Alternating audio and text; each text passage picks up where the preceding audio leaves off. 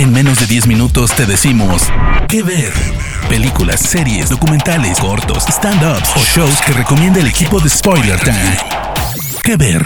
Hola, ¿qué tal? Bienvenidos y bienvenidas a este episodio de ¿Qué ver? El podcast de Spoiler Time, donde hacemos recomendaciones de películas, series especiales, documentales, animes, mucho más, en menos de 10 minutos. Yo soy Sergio Tello y me encuentran en Twitter como arroba Adayin, esto es A-D-A-Y-I-N, y como arroba Adayin47 en Instagram y Letterboxd. Les voy a recomendar una cinta de horror que origina su propio mito en el amor y en el deseo, de una manera quizá familiar, pero también inesperada. Se trata de It Follows, una película de 2014 conocida en territorios de Latinoamérica como Está detrás de ti y que pueden encontrar a la renta y a la compra en Cinepolis Click.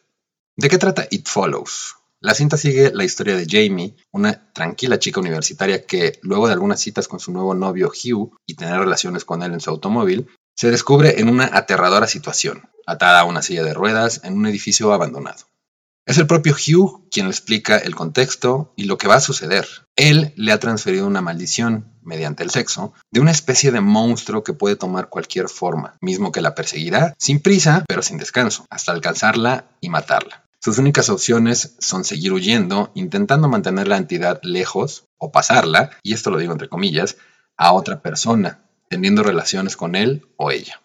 Por ahí de mediados de la década de 2010 surgieron diferentes cineastas con propuestas que simbraron el cine de terror y lo llevaron a un nuevo nivel, alejado de las sagas y del torture porn que todavía sigue siendo un poco frecuente uniendo al público y a la crítica en afirmar que no solo eran buenas cintas de género, sino eran buenas cintas y ya. Fue una temporada donde vimos los debuts de cineastas como Jennifer Kent con The Babadook en 2014, de Robert Eggers con La Bruja en 2015, o de Jennifer Ducournau con Moraz en 2016. Y si bien It Follows fue la segunda cinta del director David Robert Mitchell, representó el proyecto que lo puso en el ojo público y en niveles de un surgimiento de uno de los cineastas a seguir en años por venir. Estrenada en el Festival de Cannes, la historia tiene como inspiración un sueño recurrente del propio director sobre una figura que lo perseguía, caminando lentamente, pero sin tregua ni descanso. Algo que logró trasladar a la cinta en, en esta figura de un monstruo que asume aquello a lo que más tememos. Es una especie de origen de un mito urbano que, como todo gran mito, puede brindar una serie de lecturas diferentes, que cambian de escucha a escucha según la persona que lo está narrando. Hay personas que han señalado que la cinta hace reflexión sobre las enfermedades de transmisión sexual, también de la transición de la inocencia a la vida adulta. Algunos han señalado que también hace referencia a las enfermedades mentales. Todo esto dota de mayor relevancia a este mito cinematográfico. Entre los varios subgéneros del cine se encuentra el coming of age, traducido de forma literal como la mayoría de edad, que se centra en el crecimiento del protagonista, particularmente el paso de la juventud a la madurez. Por lo general, este tipo de cintas colocan a su personaje principal en directo enfrentamiento con su primer conflicto mayor o importante, sea un obstáculo externo o una decisión personal que representará un nuevo camino en su futuro. Este subgénero lo mismo abarca los primeros romances, la graduación, la religión, problemas con la ley y hasta es un terreno que algunos cineastas han tomado como oportunidad para narrar una historia semi-biográfica. También, como el caso de It Follows, está el terror, donde hemos visto ejemplos fantásticos con cintas como Ginger Snap, Excision, Eso, Carrie, Los Muchachos Perdidos, entre varias más. Hay algo en el fondo que como humanos encontramos aterrador en el crecimiento.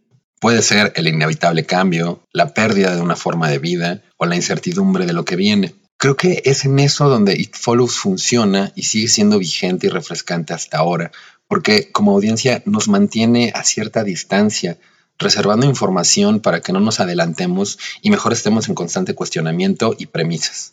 En el papel principal se encuentra Mike Monroe, a quien antes habíamos visto en esa fantástica cinta de The Guest y años más tarde vimos en Día de la Independencia Contraataque.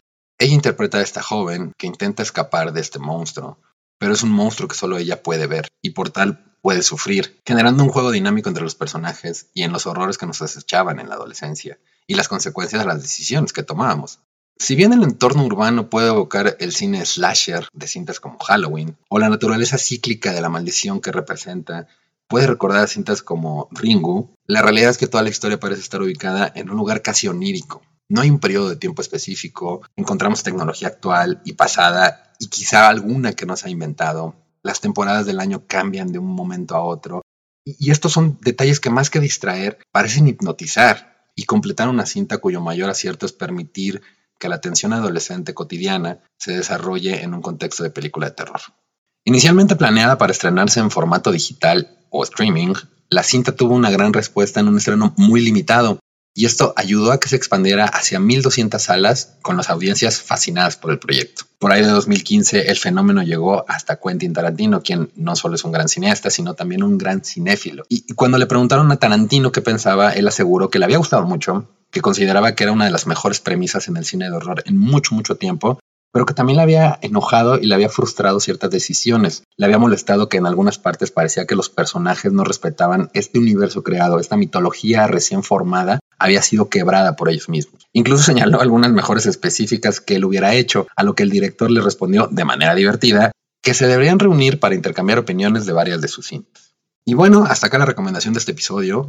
It Follows o Está detrás de ti la encuentran en Cinepolis Click.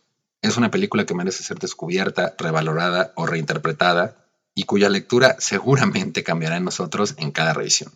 Yo soy Sergio Tello y me encuentran en Twitter como arroba adallín, y en Instagram y Letterboxd como arroba 47 Ha sido mi privilegio haberlos acompañado en este episodio de ¿Qué ver? por Spoiler Time. Nos escuchamos pronto. Adiós. De parte del equipo de Spoiler Time, esperamos que te haya gustado esta recomendación. Nos escuchamos a la próxima. ¿Qué ver?